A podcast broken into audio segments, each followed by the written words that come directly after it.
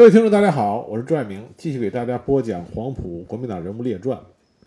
那么从今天开始呢，我给大家讲一下黄埔军校初建的时候，曾经担任了学生队总队长和一队、二队、三队、四队啊这四个分队队长的这些重要的历史人物。我这里会跟大家说明一下啊，虽然我这个专辑的名字叫做《黄埔国民党人物列传》，但是呢，我也会涉及一些。并不为人所知的，对于黄埔来说有着重要贡献的啊，共产党这边的历史人物，因为我觉得这些历史人物呢，如果不被记住的话，太过可惜。当然，在我另外一个专辑《逝去的牛人》系列里边，已经提及了不少出身黄埔的重早期我党人物。如果有兴趣的朋友呢，可以去听啊《逝去的牛人》系列。那么在这个专辑里呢，我也会。把另外一些没有讲到的啊，不为人所知的早期黄埔共产党杰出的人物啊，也给大家讲一讲。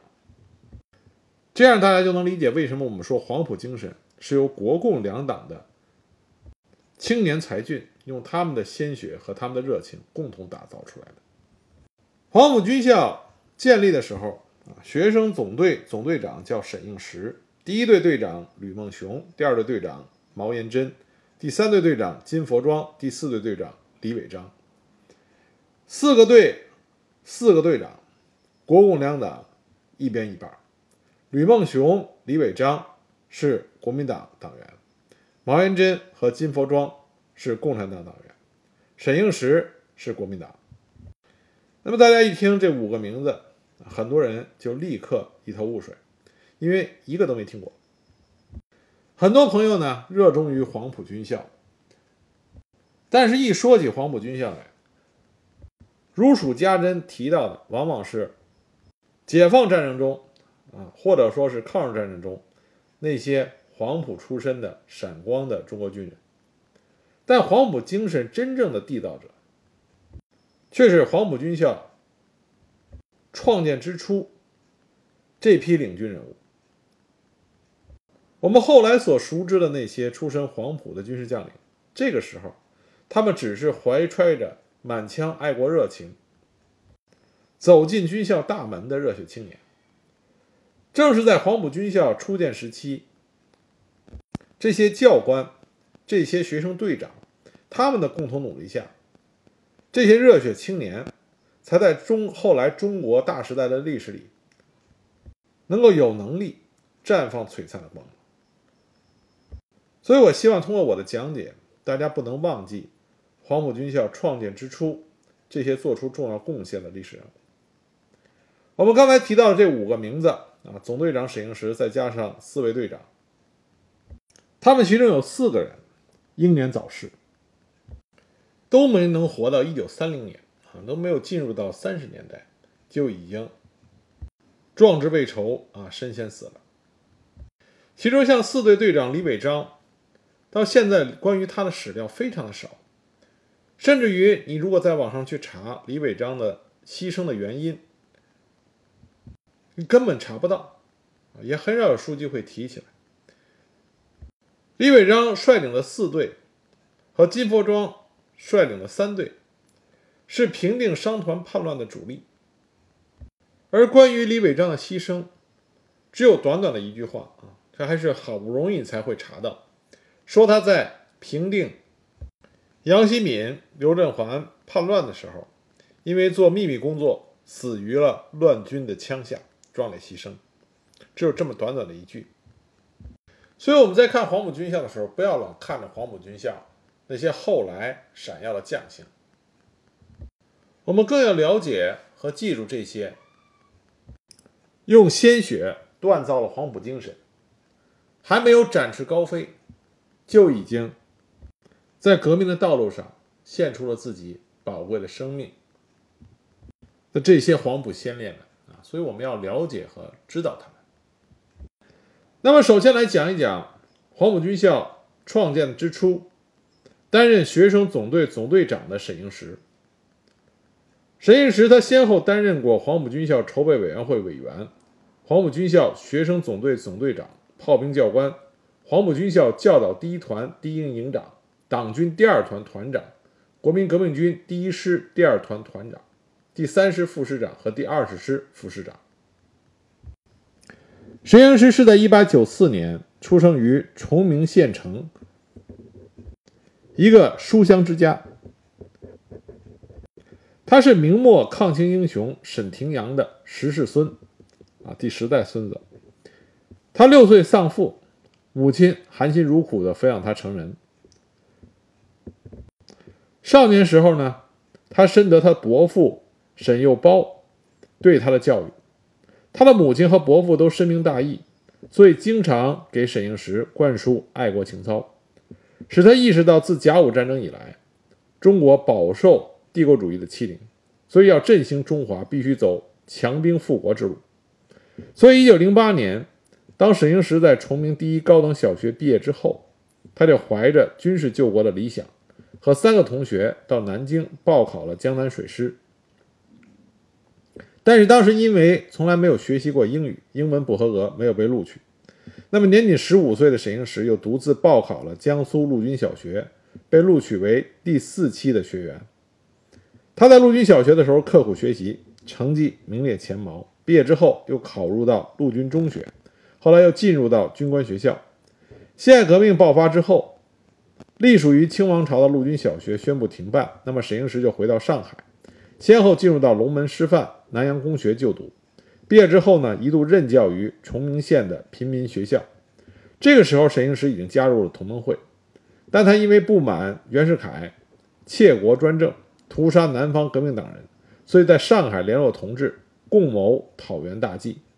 在反袁败露之后，沈应时革命的热忱未减，他决心投身军界，到武昌进入到湖北陆军第二预备学校。他在陆军第二预备学校认真学习了四年，以优异的成绩毕业。按照当时的规定呢，毕业生必须到部队当半年的士兵，熟悉士兵生活。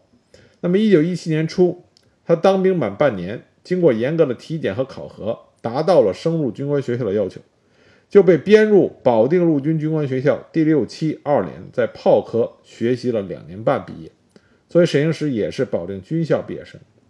一九一九年春，沈应时被派到信阳见习，在北洋军阀吴光新的部下任军械科员，但因为看不惯北洋军阀的胡作非为，他就弃职啊，离辞职以后去南洋、新加坡任教员。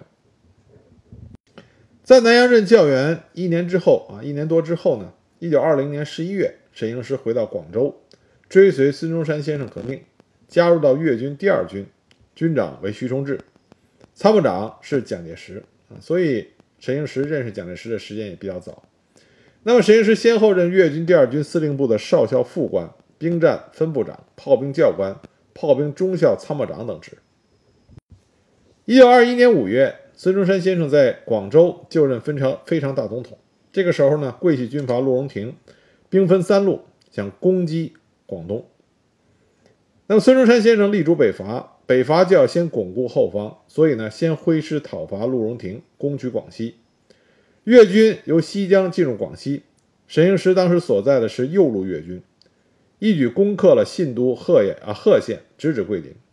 在战斗过程中，沈应时出谋划策。处事干练，深受军长徐崇智的赏识，任命他为炮兵营营长。那么左路粤军进占玉林、横县之后，和中路粤军会攻南宁，桂军的主力被击溃，陆荣廷逃往越南，桂林、南宁相继被攻克。孙中山先生的大本营就迁至桂林。这个时候委任沈应时为粤军教导团中校教官。广西平定之后，孙中山先生决定继续北伐。但是遭到了陈炯明的反对。陈炯明这个时候大权在握，他暗中与北洋军阀吴佩孚以及湖南、江西、云南各省的军阀勾结，提倡联省自治，与孙中山相对抗。一九二二年三月，孙中山先生呃，孙中山先生决定将大本营从桂林移至韶关，那在韶关呢实施北伐。沈应时所在的粤军第二军担任右翼，从南雄进取信平、南康。沈应时兼任谍报部主任，化妆潜入到赣南侦察敌情，使得北伐军顺利地攻克了赣州。那么，正当北伐军节节胜利的时候，陈炯明炮击总统府，公然叛变。那北伐军呢，奉命回师讨伐陈炯明。因为广东的南雄、始信等地已经被陈炯明的叛军占领，所以粤军第二军辗转退入到福建，占领了福州。福建稳定之后，孙中山电令粤军成立东路讨伐军，沈应时调军部任中校参谋。东路讨伐军由福建进入梅县的时候，遭到林虎叛军的伏击，部队陷入叛军的重围。沈应时及时的组织部队，沉着应战，奋力突围。由于部队损失惨重，再加上连续三个月的行军，疲惫不堪，士气十分低落。这个时候，沈应时身先士卒，振臂高呼口号，鼓舞士气，使得部队的精神面貌为之一振。特别是在梅县响水一战，使得部队能够安全地到达博罗休整。回到广州之后，粤军总部改组，沈应时调任粤军总部军事参议。一九二四年初，孙中山决定在广州的黄埔岛创办国民党陆军军官学校，就是黄埔军校。那么，孙中山在二月一号任命了王伯龄、李济深、沈应时、林振雄、俞飞鹏、宋荣昌、张家瑞为黄埔军校筹备委员会委员，而筹备委员会的委员长呢是蒋介石。这里跟大家说一句，那么这七位筹备委员会的委员。大家可能知道的就是李济深和王伯龄。那么我们之前讲到了林振雄，大家现在知道了。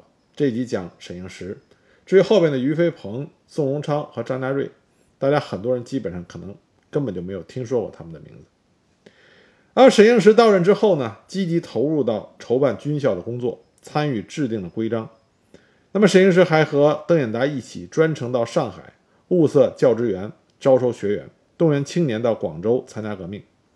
一九二四年六月十六日，黄埔军校成立，沈应时任学生总队总队长兼炮科的教官。沈应时他既有系统的军事理论，也有实际的作战经验，在筹备黄埔军校以及对第一二期学员的培训中，他的学识、经验和才智都得到了充分的发挥。他和邓演达、叶剑英等都为培养和造就黄埔军校早期的这些优秀学员贡献非常多。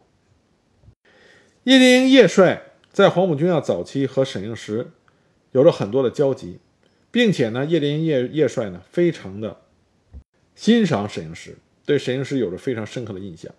一九六二年，叶帅从重庆乘船去武汉，当他知道船长陈鹤生是崇明人的时候，就问他是否知道崇明籍的名将沈应时。这时候，距离叶剑英叶帅认识沈应时，而沈应时离开人世。已经快将近五十年，叶帅在五十年近五十年之后仍然念念不忘沈应时，这说明他对沈应时的印象是非常深刻的。黄埔师生出世提升，在战场上的首次亮相就是广州商团叛乱啊！黄埔师生当时呢负责镇压广州商团的叛乱。一九二四年十月十四日，孙中山下令解散了广州商团，宣布广州戒严。并且命令蒋介石组成联军，解除商团武装。沈应时和黄埔军校学生军立即奔赴广州，参加平叛作战。商团军凭借着优良的装备和街坊堡垒，聚楼固守。沈应时率领学生军采取了火攻，焚毁了商团军设立在西关街坊的木栅堡垒。他指挥学生军冲入西关街，展开了激烈巷战。商团军退却溃逃。这场作战。黄埔军校的学生军初露锋芒，之后呢？黄埔军校用缴获商团军的枪械，武装组建成了两个教导团。那么沈应时呢，任教导一团一营营长。此后不久，盘踞在东江一带的陈炯明，借着孙中山先生被冯玉祥邀请北上共商国事的时候，率领六万多人，打着救粤的旗号，自称为救粤军总司令。以林虎、洪兆麟为正副总指挥，分三路进攻广州。一九二五年一月二十五日，广东国民政府为了巩固政权，决定讨伐陈炯明，出师东征。当时黄埔军校直辖大元帅，而且训练时间不长，所以没有被列入东征部队的战斗序列。但是因为全校师生积极请缨，经批准，军校的两个教导团、炮兵营、工兵队、辎重队以及两个学生总队约三千人。加入了右翼粤军序列，与粤军第二师及第七旅协同作战，由蒋介石统帅，周恩来负责战时政治工作。那么，在人民群众的支持下，右翼东征军连克了东莞、石龙、长平等地。紧接着，他们面前的就是淡水。淡水是座土城，设有三层枪眼，由叛军四五千人死守。因为淡水城城坚不易攻下，所以蒋介石根据苏联顾问的建议，组织敢死队攻城。敢死队呢，是从军校教导团中挑选了一百零五名官兵组成，分成七组，每组十五人，配备长梯一架。任敢死队队长的就是沈应时。那么在敢死队成员中呢，有我们后来大家熟知的黄埔一二期的学生杜聿明、徐向前、左权等人。沈应时率领敢死队。在一九二五年二月十五日再次攻城，敢死队员在炮火机枪的掩护下登梯冒死攻城。攻入城内之后，敢死队与叛军展开了激烈的巷战。沈应时当时不幸的被击中腿部，但他仍然继续指挥作战。官兵的士气大增，叛军纷纷向东门逃窜。战斗结束后不久，陈炯明的一万多增援部队和逃到城外的叛军汇合进行反扑。因为粤军第七旅子弹用尽，力不能支，教导二团团长王伯龄临阵退却，敌军就突进到东门。幸亏这个时候教导一团团长何应钦及时的组织反攻，而沈应时呢带伤指挥战斗，在粤军第二师的配合下，终于击退了敌人。紧接着又经过平山、棉湖战役，消灭了陈炯明的主力。陈炯明率领残部逃往闽西，第一次东征胜利结束。那么在战后呢，蒋介石以王伯龄身体不好为由，将其调任校本部任参谋长，沈英石升任为教导二团团长，但因为要养腿伤，团长一职由钱大钧代理。后来黄埔军校教导团扩编为教导旅，成为党军，沈英石被任命为党军第二团团长。一九二五年八月二十四日，国民政府军事委员会决定将所辖的党军、建国军统一改称为国民革命军。黄埔军校学生军和一部分的粤军改编为第一军，由蒋介石任军长，而沈应时所在的党军第二团改为国民革命军第一军第一师第二团。就在国民政府实行军政、财政、民政改革的时候，这个时候发生了国民党右派刺杀廖仲恺事件，沈应时一度被派为廖案的审判委员会委员。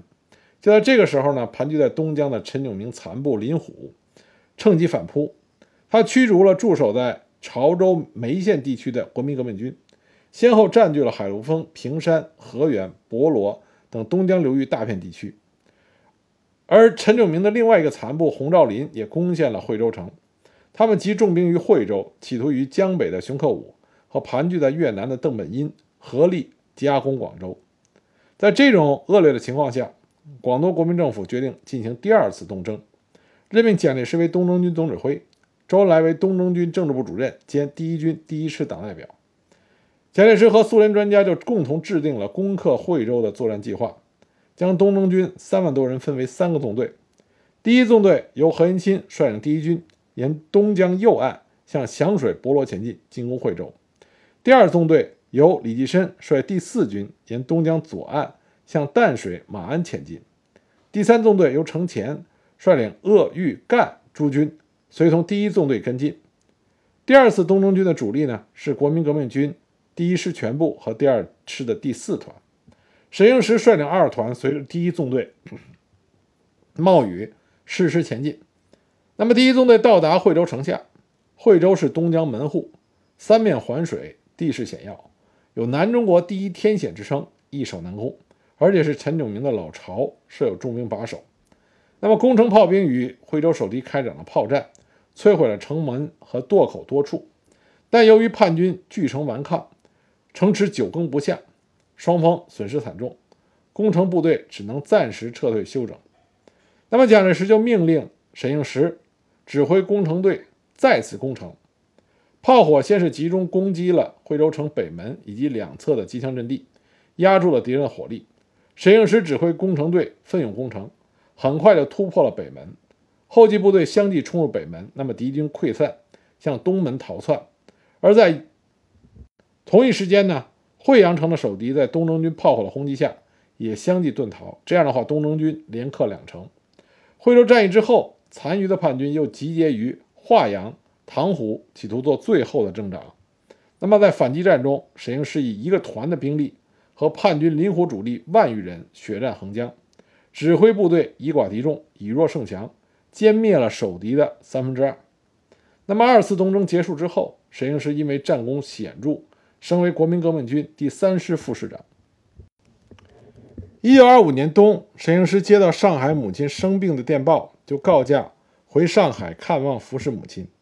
一九二六年春，沈应时回到广州。调任为国民革命军第二十师副师长。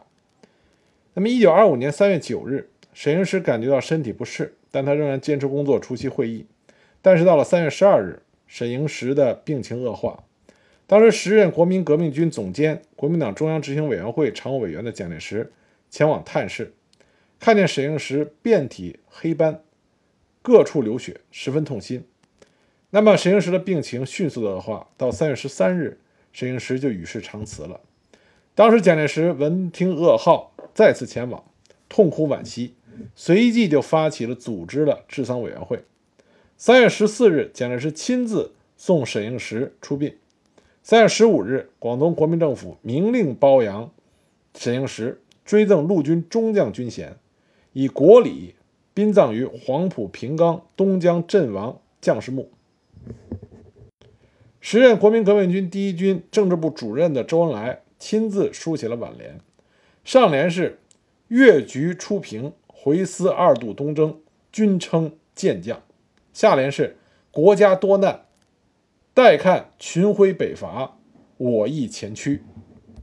国民革命军第三师师长谭汝清和三师党代表鲁毅合撰了挽联，上联是“陈林叛变”。杨流破歌，平年东征西战，年有书勋留纪念。下联是军阀专横，帝国侵略。此日内讧外侮，遥开续旷上关心。而沈应时家乡的崇明岛的人民听说沈应时不幸病逝，也非常的惋惜和悲痛。当地著名人士蔡申府也送上了挽联。上联是国民革命，民意不从，领表见其勋。此日阳城星陨，虎杖渐动，壁垒难忘前战史。下联是病榻流言，绝功未竟，泉下多遗恨。何时印马河流？鹤归华表，海天空翳顾将军。这三个挽联都表达了国民革命军。和沈应时家乡人民的心声，也是对沈应时非常短暂一生的高度评价。沈应时在率领着黄埔师生进行作战的时候，他永远是冲锋在前，轻伤不下火线，所以他在黄埔学生中有着极高的威信，也受到蒋介石的青睐和倚重。很可惜，他因病早逝啊，所以后世知道沈应时将军事迹的人并不多。那么再说一下学生第一队啊的中队长吕梦熊。吕梦熊呢是一八九零年出生于湖南省长宁市，他们家呢也是书香门第，他父亲是举人，两个兄长呢是县长。吕梦熊他毕业于湖南陆军小学堂武昌陆军第三预备学校，在一九一四年八月，他考入到保定陆军军官学校第三期步兵科第一连学习。一九一六年毕业之后，一直在湖南陆军服役，历任湖南陆军第三混成旅步兵团的排长、连长、营长。后来又到驻粤建国湘军部总司令部任参谋等职。那么在黄埔军校建立的时候，吕孟雄应聘参加了该校的教职员考试。因为考核成绩优秀，所以吕孟雄在黄埔军校第一期的时候。被任命为学生队第一队队长，当时他的队里都有谁呢？贺中涵、蒋先云、曾扩情、宋希濂、王尔琢。但是吕梦熊这个人呢，旧部队的啊，旧军队的习气比较重，他并不适应黄埔军校新式建军的这种风气，所以他曾因为学生在食堂喧哗，受到了邓演达和蒋介石的批评。后来，一九二四年六月二十四日，吕孟雄因为心生不满，再加上他觉得待遇微薄，就再次撕开会议，鼓动学生闹事，就被蒋介石免职，并且削其党籍，啊，开除出国民党了。